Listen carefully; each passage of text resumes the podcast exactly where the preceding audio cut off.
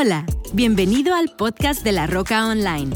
Esperamos que el mensaje del día de hoy te inspire, te llene de fe y te dé herramientas prácticas para llevar a cabo en tu vida personal. Disfruta este mensaje y no olvides compartirlo en tus redes sociales y suscribirte a nuestro canal. Hola familia, bienvenidos. Qué gusto tenerles a todos ustedes en casa el día de hoy. Estamos felices de que nos acompañan. Ah, hoy estamos continuando una serie que arrancamos hace varias semanas atrás titulado 40 días con propósito. Y lo que estamos haciendo, estamos contestando la pregunta, ¿por qué estamos aquí en la tierra? ¿Cuál es el propósito de nuestras vidas? Alguien dijo, el día más importante de tu vida es el día que tú naces. El segundo día es cuando descubres para qué naciste. Y sabes que esa pregunta no es una pregunta que te la puede contestar la ciencia. Tampoco es una pregunta que te lo puede contestar el gobierno. Porque la única persona que puede darle el significado o el propósito de algo es la persona que lo creó. Tú no fuiste creado como un resultado científico. Tú y yo fuimos creados por Dios. Y porque fuimos creados por Dios, es la razón por la cual el único que tiene la respuesta a por qué estás aquí en la tierra o cuál es el propósito de tu vida y de mi vida es Dios. Y es por eso que una de las cosas que Dios nos dejó a todos para que pudiésemos nosotros descubrir nuestro propósito es el manual. Yo hace poco compré un auto y ese auto vino con un manual de este pelo, ¿no? Con, con cientos de hojas que, que tengo que leer para descubrir todo el potencial que tiene ese auto. Muchas veces nosotros podemos decir, sabes que es como todos los autos. Todos los autos encienden, apagan, pero sabes que cuando tú tienes un auto que es especial, o sea, cuando tienes un auto que te costó un buen de lana, hay cosas especiales de esos autos que la única manera de descubrir es que alguien te lo enseñe o que vayas al manual y estudies el manual. Dios, cuando te diseñó a ti y a mí, nos diseñó a su imagen y semejanza. Eres una herramienta extraordinaria. Quien tú eres, eres tan especial y tienes tanto potencial dentro de ti que es importantísimo que tú y yo vayamos el manual. Ese manual para ti, para mí, es la Biblia. La Biblia no fue creada para contexto religioso. La Biblia fue hecha para que tú y yo pudiéramos tener el manual de cómo funcionar y cómo llevar a cabo el propósito de Dios en nuestra vida. La semana pasada vimos el tema de que Dios nos creó y nos creó para amarnos. La segunda semana vimos el tema de cómo respondemos a ese amor tan extraordinario de Dios hacia nosotros. La Biblia nos enseña entonces que fuimos, número uno, el primer propósito que vimos fue que fuimos creados para adorarlo. Fuimos creados para esa relación íntima con Dios. Nunca vas a entender el significado de tu vida y nada le va a dar significado a tu vida como cuando conectas en intimidad con Dios, cuando comienzas a conocer a Dios de corazón a corazón. La primera semana vimos entonces lo que significa adorar a Dios. La tercera semana vimos que después de, entender la relación íntima con Dios y que el primer propósito es adorar a Dios, el segundo propósito es Dios nos creó para ser parte de su familia. En otras palabras, Dios te creó para ser parte de una comunidad. Y es por eso que la segunda cosa que le da sentido a tu vida es cuando formas parte de una familia espiritual.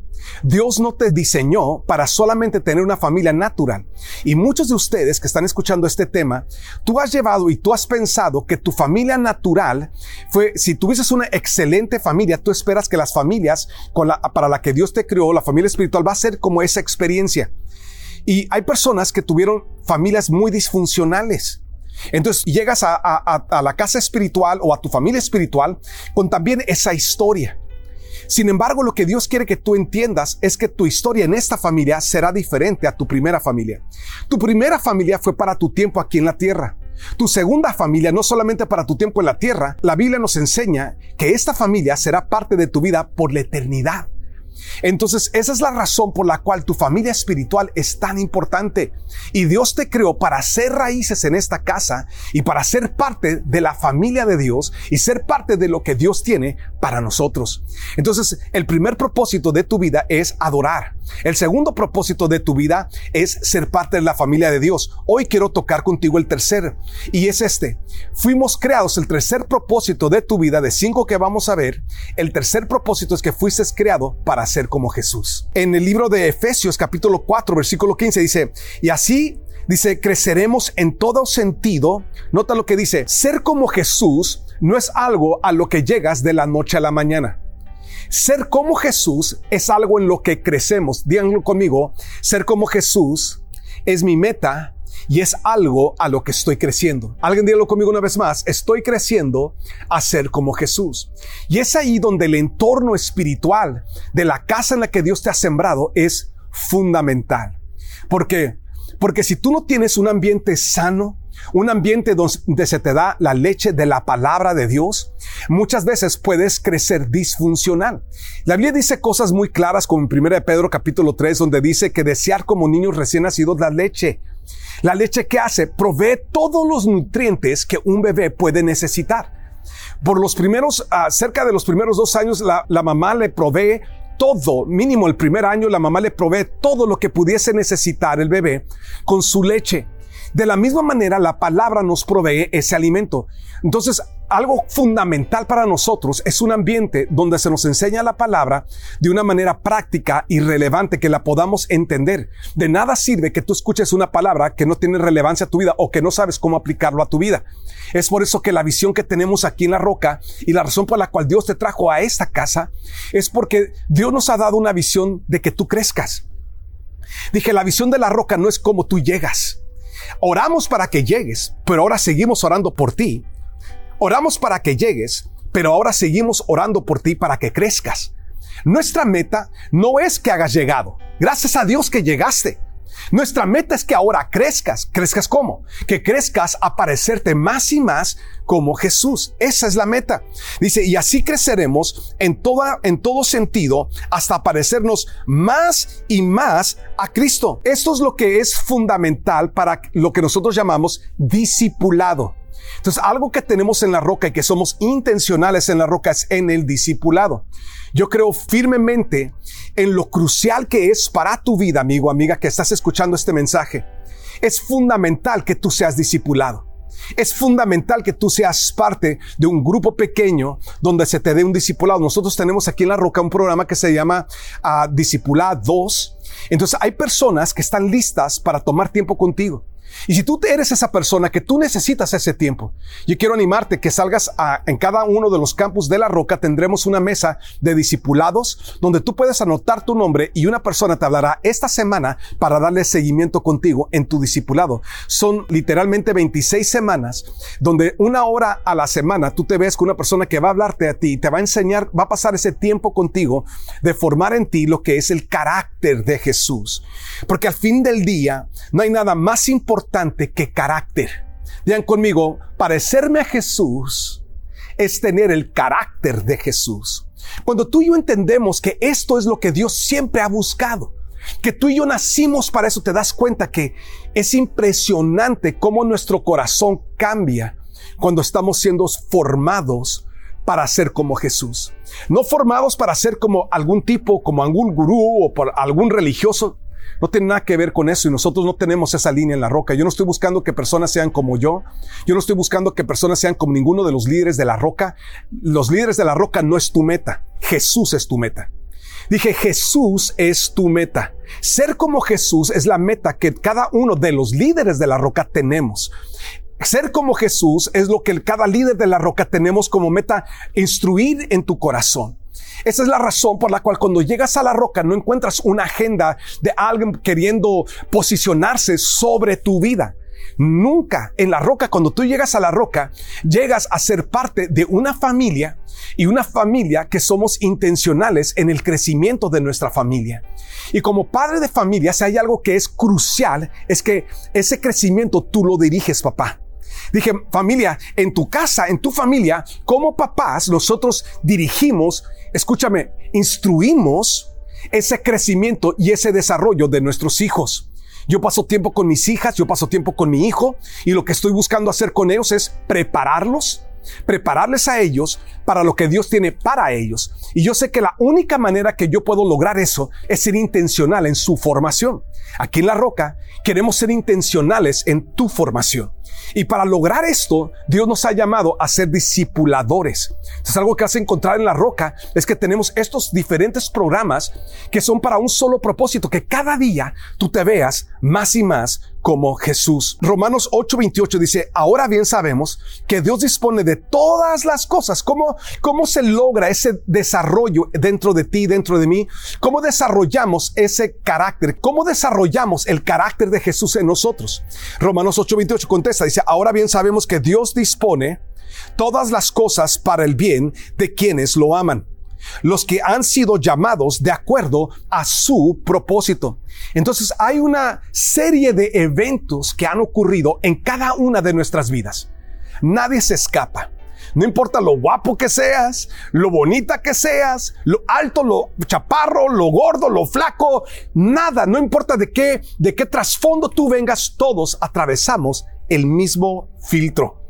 Y hay cosas que tú y yo hemos vivido y atravesado que una o de dos, o son para nuestro crecimiento, o son para tu estancamiento. Ahora, la Biblia nos aclara Tú y yo tenemos que entender de que todo lo que hemos vivido, ya sean tus pecados, tus errores, las metidas de pata, no importa lo que haya sucedido en tu vida, cada una de estas cosas o están contribuyendo al futuro que Dios tiene para ti, o están mermando tu corazón y tu carácter y tu estancamiento. Entonces, si, si es para crecimiento, amigo, amiga, tienes que crecer. Si estás estancado, estancado, amigo, amiga, por eso Dios te trajo a este lugar, porque es tu momento para crecer. Entonces, cuando tú y yo entendemos que Dios tiene herramientas, alguien diga conmigo, Dios tiene herramientas, tú y yo tenemos que entender que qué herramientas va a usar Dios contigo. Aquí en La Roca nosotros tenemos varias herramientas. Por ejemplo, tenemos la herramienta increíble del encuentro.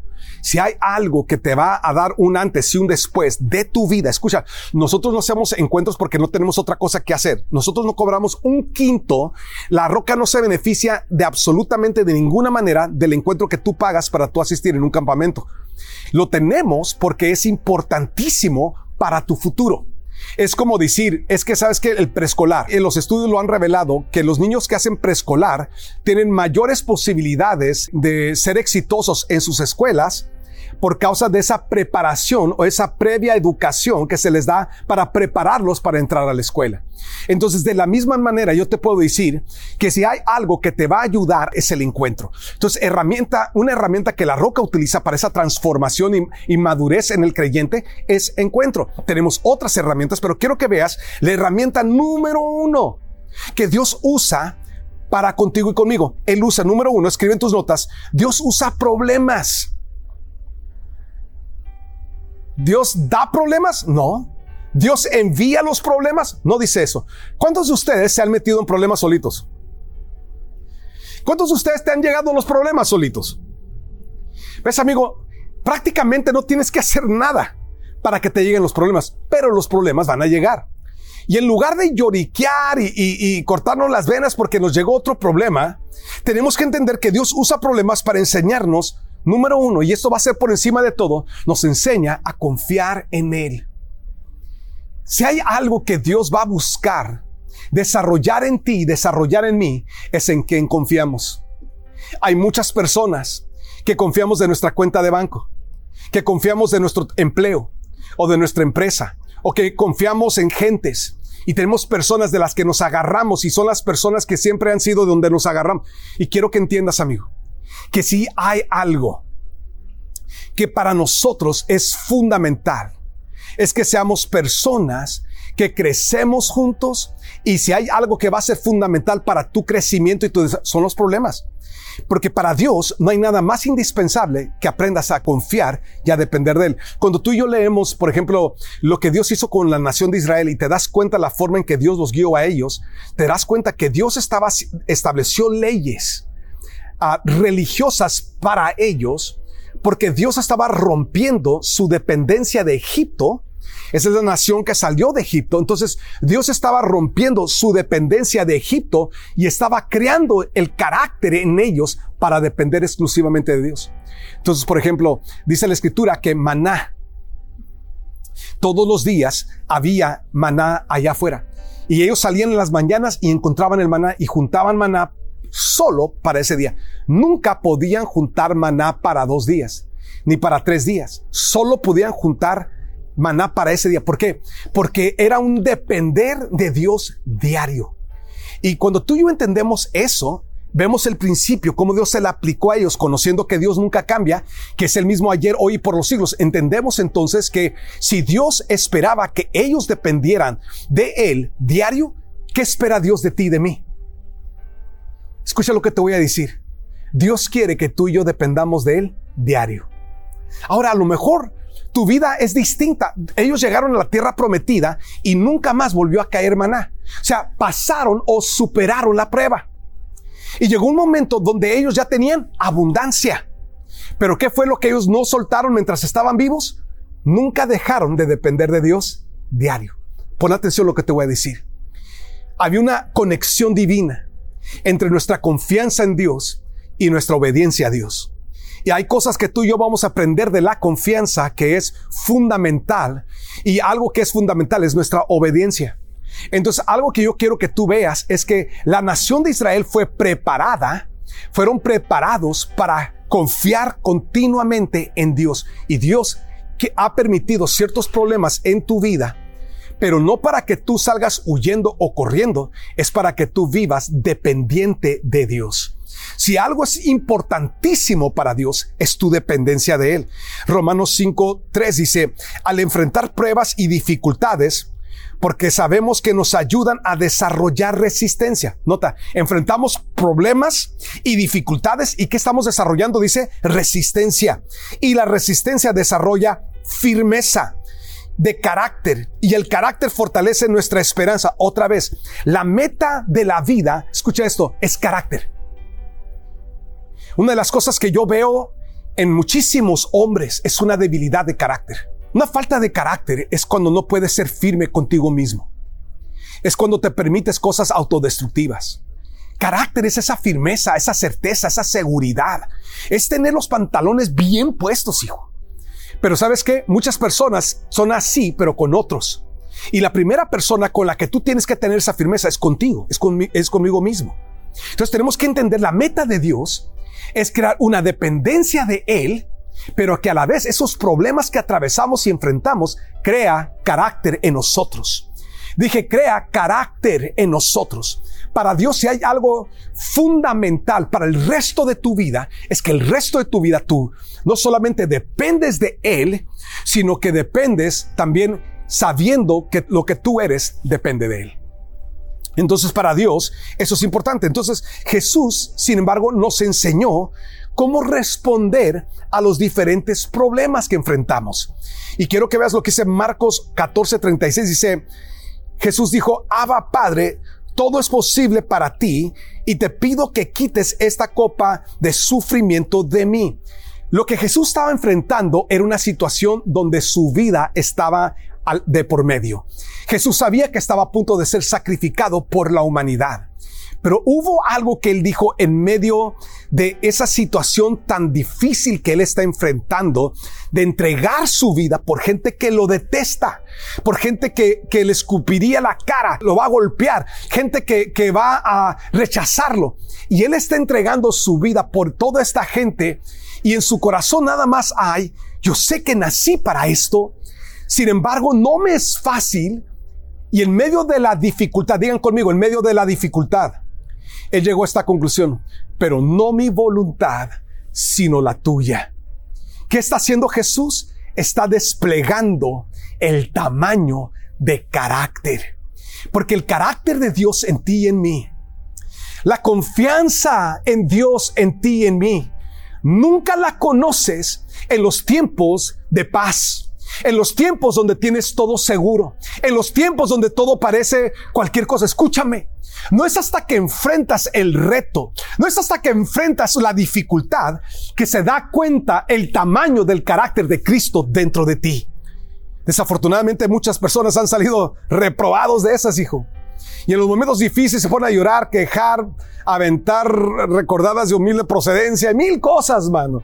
A lo que la gente recae por causa de su falta de confianza, pero más importante, por falta de carácter. Quiero darte una recomendación. Cuando estés pasando por esos momentos de, dificultad, hay dos cosas que te van a ayudar. La primera es un devocional.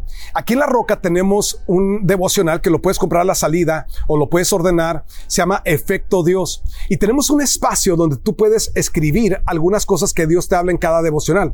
Pero también puedes aprovechar ese espacio para escribir ahí los retos que estás enfrentando. Te voy a decir para qué te va a servir. Vas a entender que todo reto que tú estás enfrentando ahorita lo vas a superar. Y más adelante, con el tiempo, te vas a dar cuenta cuánto has crecido desde el momento que pasaste esa prueba, esa situación, a donde te encuentras el día de hoy. ¿Por qué?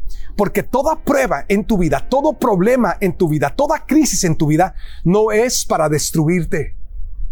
Esas pruebas, esas crisis, son para ayudarnos a crecer, a madurar y para avanzar a lo que Dios tiene para nosotros.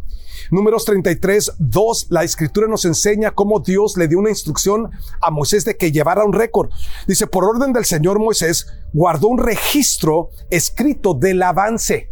En otras palabras, la nación iba avanzando y Moisés iba, y ahora se logró esto, y ahora vivimos esto. Lleva una agenda donde tú vayas escribiendo. No escribas, no es un diario para escribir, hoy me siento acá que me corto las... No, no, no hagas esa tontería. Escribe las pruebas. Estoy enfrentando este reto. Y observa, porque tenemos un área donde hablamos acerca de las promesas de Dios y luego las cosas que Dios está queriendo cambiar dentro de ti y luego lo que tú tienes que hacer. Ahí aprovecha y escribe el reto que estás enfrentando. Y nada más observa dónde tú estarás en un año. Observa lo que Dios va a hacer dentro de ti y a dónde tú llegarás haciendo esa combinación de tu devocional. La segunda cosa es recuerda que siempre hay una recompensa. Esa es la, segunda cosa que Jesús uh, nos recomienda que encontramos, es que Jesús siempre tenía la meta de por medio. Él siempre estaba viendo la meta, él no estaba viendo nada más la crisis y el problema.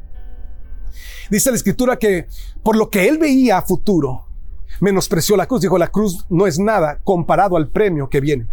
Escúchame lo que te estoy diciendo, amigo. Escucha lo que te estoy diciendo, amiga.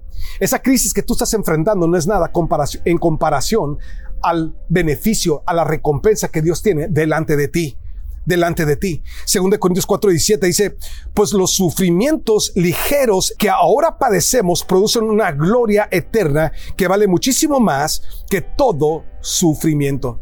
Entonces la primera herramienta que Dios utiliza cuando Él está metiendo sus manos en tu vida para cambiar nuestras vidas, es que Él usa problemas. La segunda herramienta que Dios usa es que Dios usa las tentaciones para enseñarnos a obedecer. Dije, solo las tentaciones, Dios usa las tentaciones.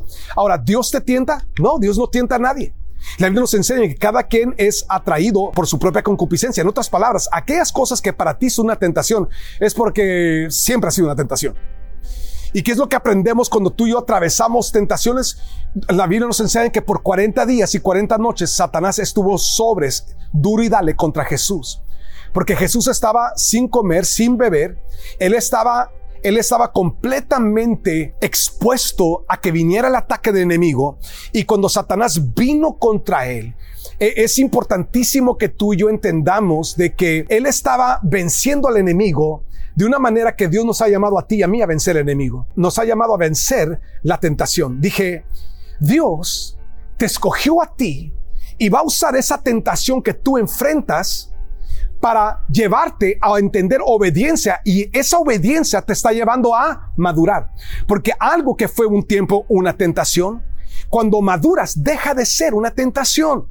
Dije, cuando maduras, deja de ser algo a lo que eres atraído, porque llega un punto donde ves el costo de esa tentación y ves la recompensa de resistir esa tentación. Entonces tú y yo vivimos por la recompensa. Entonces la segunda cosa que Dios va a utilizar es esto.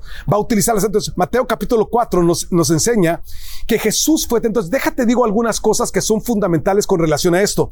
Número uno, no es pecado ser tentado. Algunas personas han pensado que es pecado ser tentado. Nunca es pecado ser tentado. Jesús fue tentado y no pecó. Porque la tentación significa que el enemigo está buscando desviarte del plan de Dios. Dije, cada tentación que tú y yo enfrentamos, el enemigo está buscando que tú cedas para desviarte, sacarte del plan que Dios tiene para tu vida. La segunda cosa que tienes que entender es que todos somos tentados de la misma manera. Algunas personas dicen, no, es que nadie es tentado como yo. Bájale, hijo. Todos y cada uno de nosotros somos tentados. Si no como tú estás siendo tentado de alguna otra forma, escúchame, todos somos tentados. Y todos seremos tentados de la misma manera que tú eres tentado. Número tres, nunca vas a madurar lo suficiente para nunca ser tentado. No, es que el pastor ya está en otro nivel, él ya no tiene esas tentaciones. Sí, yo ya no tengo esas porque tengo otras, hijo. Y tienes que entender de que, de que el enemigo nunca va a dejar de presionar, buscar, desviarte. No importa que tengas 10 años, 20 años, 40 años, 60 años, 80 años. El enemigo siempre va a buscar la oportunidad. ¿Quieres saber algo del diablo? Es un oportunista. Y va a buscar en el momento de tu flaqueza tomar ventaja de tu vida. Tú y yo tenemos que determinar una o la otra. O somos personas que decidimos crecer y madurar y atravesar esas tentaciones manteniendo, ¿qué es lo que te va a mantener firme en la tentación? Tu carácter. Dije tu carácter, pero una de las cosas que va a hacer es que va a producir en ti crecimiento. No crecimiento si cedes a la tentación, es crecimiento si resistes a la tentación. Entonces, cada tentación, y esto lo tienes que tener bien claro, cada tentación es una oportunidad para que tú hagas lo correcto. Dije, cada tentación que tú estás enfrentando en este momento, desde hablar cosas que no debes de hablar, hacer cosas que no debes de hacer, vivir de una manera equivocada, escucha, cada tentación que tú enfrentas es una oportunidad que tú tienes de hacer lo correcto o ceder al plan del enemigo que te va a desviar del propósito de Dios para tu vida. Cada vez que tú cedes a la tentación de murmurar, criticar, a, quejar, a hablar de una forma incorrecta, hacer cosas incorrectas con tu cuerpo, con tu mente, con tu persona, escucha lo que te estoy diciendo. El enemigo está buscando cómo utilizar esa caída tuya para sacarte del propósito que Dios tiene para tu vida. ¿Qué te va a ayudar a permanecer? Déjate doy dos cosas que puedes hacer en tiempos de tentación. Número uno, enfoca tus pensamientos en lo correcto. Dije, enfoca tus pensamientos. Digan conmigo mis pensamientos. ¿Por qué? Porque tú no puedes tener dos líneas de pensamiento a la misma vez. Cuando la tentación llega, siempre llega por un canal. Ya sea, el, mira, cuando el enemigo llega a tu mente para decirte algo de tu esposo, para que te levantes y, y te vayas contra tu esposo, escucha, es una tentación del enemigo para traer algo, algo disfuncional a tu relación matrimonial. Si el enemigo te siembra algo a ti, amigo, para que hables y, que te le lances en forma de celos, en forma de cualquier tipo de rollo y te levantas contra tu esposa, escucha, el enemigo está buscando que tú cedas a esa tentación. Porque si el enemigo puede lograr controlar ese aspecto de tu vida, él controla tu vida entonces el enemigo siempre va a buscar la fórmula para meterse. Las únicas dos maneras de que tú y yo podamos vencer la tentación es que tienes que cambiar la dirección de tus pensamientos. Como el hombre piensa dentro de sí, tal es él. Tu mente no puede pensar en dos cosas la misma vez. Ahora, tú puedes detener ese pensamiento de ninguna manera. Martín Lutero lo dijo de esta manera. Nadie puede causar o, o nadie puede limitar que un pájaro vuele por encima de tu cabeza. Pero todos podemos lograr que un pájaro haga un nido en tu cabeza. Digo, si tienes pelo para hacer un nido, ¿no? Algunos ya se les fue esa, ese, problema. Pero la verdad de las cosas es esta. Tú no puedes detener que un problema, o más bien, que una tentación cruce por tu mente. La tentación de pelear, la tentación de un conflicto, la tentación de una murmuración, la, tentación de un pecado. Tú no puedes detener que el pensamiento llegue. Lo que sí tú puedes permitir es que ese pensamiento se quede. Hay veces que te tienes que reír hay veces que tienes que gritar la verdad de Dios. Hay cosas que tú y yo tenemos, cuando yo veo que hubieron tres momentos en que la tentación sobre Jesús fue tan fuerte que en esos tres momentos Jesús no se quedó callado, sino que respondió. Y dijo, no solo de pan vivirá el hombre, sino de toda palabra que sale de la boca de Dios. ¿Por qué? Porque el diablo venía duro y dale, duro y dale. Pasaron dos días, tres días, cuatro días y estaba el enemigo duro y dale. Y Jesús le dijo, no solo de pan vivirá el hombre, sino de toda palabra que sale de la boca de Dios. Luego otra vez, ándale, aviéntate, ándale, quítate la vida, comete esta, cae en esta tentación de irte a drogar o a hacer esta, algo que es autodestructivo. No tentarás al Señor tu Dios. Ándale, ven, adórame con esto. aparta tu atención del llamado de Dios y concéntrate en esta otra cosa, en esta otra dirección. Construye tu reino, construye tu negocio, construye esta a, a, costa de tu relación con Dios, de tu relación familiar, a costa de tu pacto con Dios, de tu adoración a Dios. Oh, yo sé que hay muchas personas que todavía no entienden lo que significa esa tercera tentación en la vida de Jesús con relación a sus vidas personales. Pero el enemigo también tiene para ti reinos, que está dispuesto a buscar entregarte si tan solo tú lo adoras a Él y paras de buscar a Dios y buscar su presencia en tu vida y paras de ser un buscador de Dios, con esa hambre y con esa sed de Dios. Porque el enemigo siempre va a buscar también enseñarte a ti los reinos de la tierra y dice, todo eso te doy si tú postrado me adoras. Desafortunadamente, demasiados hombres, demasiadas mujeres se han postrado a adorar al enemigo y han perdido su adoración por Dios. Escúchame lo que te estoy diciendo. Satanás se levantó contra él y la Biblia dice que cuando vienen esas tentaciones a nuestras mentes, Filipenses 4:8 dice, piensen en todo lo que es verdadero, en todo lo honesto, en todo lo justo, en todo lo puro, en todo lo amable. Está diciendo, cambia tu forma de pensar y cambiarás la dirección de tus pensamientos. Entonces, la segunda forma en que lo hacemos, número uno, es me enfoco en pensamientos correctos. Número dos, ten un amigo con quien puedas hablar las cosas. Por eso los grupos de, de discipulados es un gran lugar para ti. Es un lugar donde tú puedes llegar y encontrarte con personas con las que tú vas a poder abrir tu corazón y decir, ¿sabes qué? Estoy atravesando esta situación y ellos van a poder solamente orar por ti. ¿Por qué? Porque nadie puede escoger por ti. Solo podemos orar por ti y pedirle a Dios que te dé la fortaleza, la firmeza, el carácter que tú necesitas para vencer esa tentación. Número tres, la tercera cosa que tú y yo tenemos que entender, que van a ser la herramienta que Dios va a utilizar para que tú y yo crezcamos. Número uno, Dios usará problemas para madurarnos. Él va a usar esos problemas para que tú y yo seamos personas que aprendemos a confiar en Él. Dios nos va a ayudar a madurar a través de Dios usa las tentaciones, no las envía, no las atrae, no, pero en medio de la tentación hay algo que Dios hace dentro de ti que nos ayuda a obedecer a Dios y a, mantenernos con el carácter de Dios. Y la tercera cosa que Dios va a usar, escucha esto, mi amigo, esto va a ser más doloroso todavía porque Dios usa los abusos, las ofensas para enseñarnos a perdonar. Dije, no es hasta que eres ofendido, no es hasta que eres lastimado que aprendes a perdonar. ¿Y por qué es esto fundamental? Porque tú y yo nunca vamos a, realmente experimentar todo lo que Dios tiene para nosotros en el estado en el que estamos.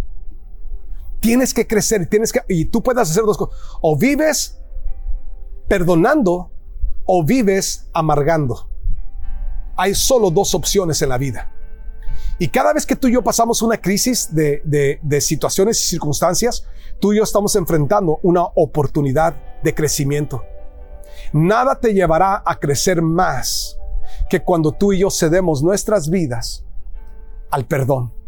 Y estamos dispuestos a perdonar y estamos dispuestos a soltar las ofensas.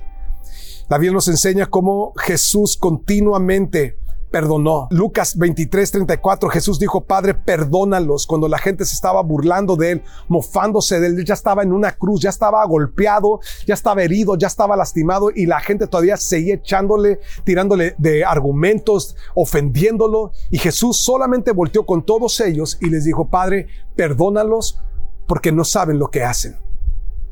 Jesús nos enseñó el fino arte del perdón. Pero lo que tú tienes que entender es esto nunca madurarás en Dios o en la vida hasta que tú y yo no desarrollemos la gran capacidad divina de Jesús del perdón. Cuanto más tú te tardes en desarrollar el perdón y el soltar ofensa, es lo que se tardará tu madurez. Y desafortunadamente, déjate digo una cosa, esa madurez espiritual que falles en desarrollar recae sobre la madurez que tú manejas en tu casa, la madurez, la madurez que tú manejas en tu vida, con los miembros de tu familia. Cada vez que tú cedes a esa tentación de, de recordarle al medio mundo lo que te hicieron y estar hablando de tus heridas pasadas, lo único que estás demostrando es que sigues siendo un bebé espiritual. ¿Por qué? Porque lo que tú eres en tu interior lo reflejas en todas las áreas de tu vida. Jesús entonces nos, nos recordó algo. Cuando tú y yo estamos perdonando a otros, es por esto, porque recuerda que Dios te ha perdonado a ti. ¿Cómo lo hacemos? ¿Cómo nos volvemos profesionales? ¿Cómo maduramos en Dios? ¿Cómo desarrollamos el carácter de Jesús? Nunca olvidando que Dios nos perdonó a nosotros. Tú eres un perdonado, tú eres una perdonada, yo soy un perdonado. Y porque Dios nos perdonó a nosotros, es la razón que nosotros perdonamos a otros, Efesios 4:32, y perdónense unos a otros tal como Dios los ha perdonado a ustedes por medio de Cristo. ¿Cómo lo hacemos? Número dos, la segunda cosa que tú y yo tenemos que siempre tener es esto, Dios tiene el control. Dije, ¿cómo perdonamos a otros? ¿Cómo permitimos que Dios desarrolle el carácter de Cristo en nosotros a través de usar las ofensas para que tú y yo desarrollemos perdón? Nunca olvides, Dios tiene el control. Dije, Dios tiene el control. Las cosas parecían fuera de control en la vida de José. La Biblia nos enseña cómo José resistió la tentación de mantener amargura en su corazón contra las cosas que él vivió. Fíjate, sus hermanos lo vendieron como esclavo. Después es, vendido a la casa de Potifar. La esposa de Potifar le tiraba la onda a José. José la batió al sentirse así rechazada, la mujer levanta el falso, con el cual lo, mete Potifar, o sea, a quien José respetó, lo meten a la cárcel. Pasa los siguientes siete años en la cárcel. Todas estas cosas parecían que su vida estaba completamente fuera de control. Pero cada una de estas circunstancias estaban operando para un plan que Dios tenía. Nota lo que dice Génesis capítulo 50, versículo 20. Ustedes, dice, ustedes, yo imagino que más faltaba que estuviera Potifara y Potifara ahí. Les digo, ustedes propusieron hacerme mal, pero Dios dispuso todo para bien. Dios dispuso, entonces todas las cosas que tú y yo vivimos que son ofensas, heridas, cosas que gente nos han hecho que son gachadas y son cosas terribles, Escucha, yo sé que hay personas que están aquí que han vivido todo tipo de abusos. Escucha lo que te voy a decir. Yo sé que esos momentos de tu vida pudiesen ser momentos donde el enemigo quiere utilizar para frenar tu vida y deshacer tu vida. Yo quiero que entiendas, Dios tiene un plan y Dios tiene el control. Y Él sabe cómo darle vuelta a todas esas cosas para tu bien. Tú y yo tenemos que entender, mientras José estaba atravesando esos momentos, Él estaba creciendo. Al resistir la amargura, él estaba creciendo. Al perdonar, él estaba creciendo. Cuando llegaron sus hermanos, estuvieron delante de él, él lloró porque fue, fue muy fuerte lo que él vivió. Fueron 14 años de tormento que él vivió por culpa de sus hermanos. Sin embargo, él pudo ver que la vuelta que Dios le dio al asunto valió la pena lo que él vivió. No lo hubiera escogido si hubiera llegado por su, si hubiera tenido la oportunidad de escoger, oye, eh, ¿cómo la ves? Que te venden como esclavo y vamos a ver qué pasa y de ahí te van a vender otra vez, te van a meter al bote y van, o sea, yo estoy seguro que Jesús no hubiera escogido esa ruta como muchos de nosotros no hubiéramos escogido esa ruta. Sin embargo, Dios tenía el final de la ruta y Él tiene el final de la ruta de tu vida. Dije, Él tiene el final de la ruta de tu casa y de tu familia. No hay nada que tú atravieses que provoque amargura o tristeza en tu corazón que el enemigo se pueda quedar con la gloria de ello. Dios tiene planes para tu vida. Dije, Dios tiene planes para tu casa. Él tiene planes para tu familia. Y yo quiero animarte a que seas parte de lo que Dios está buscando utilizar. como eres parte? Perdonando como maduras, perdonando, soltando, nunca volver a hablar de ello. Dije, nunca volver a hablar de ello. ¿Por qué? Porque todo lo que Dios usó para formar lo que está formando en ti, vale la pena para lo que Dios tiene para ti. Dije, vale la pena para lo que Dios tiene para, para ti.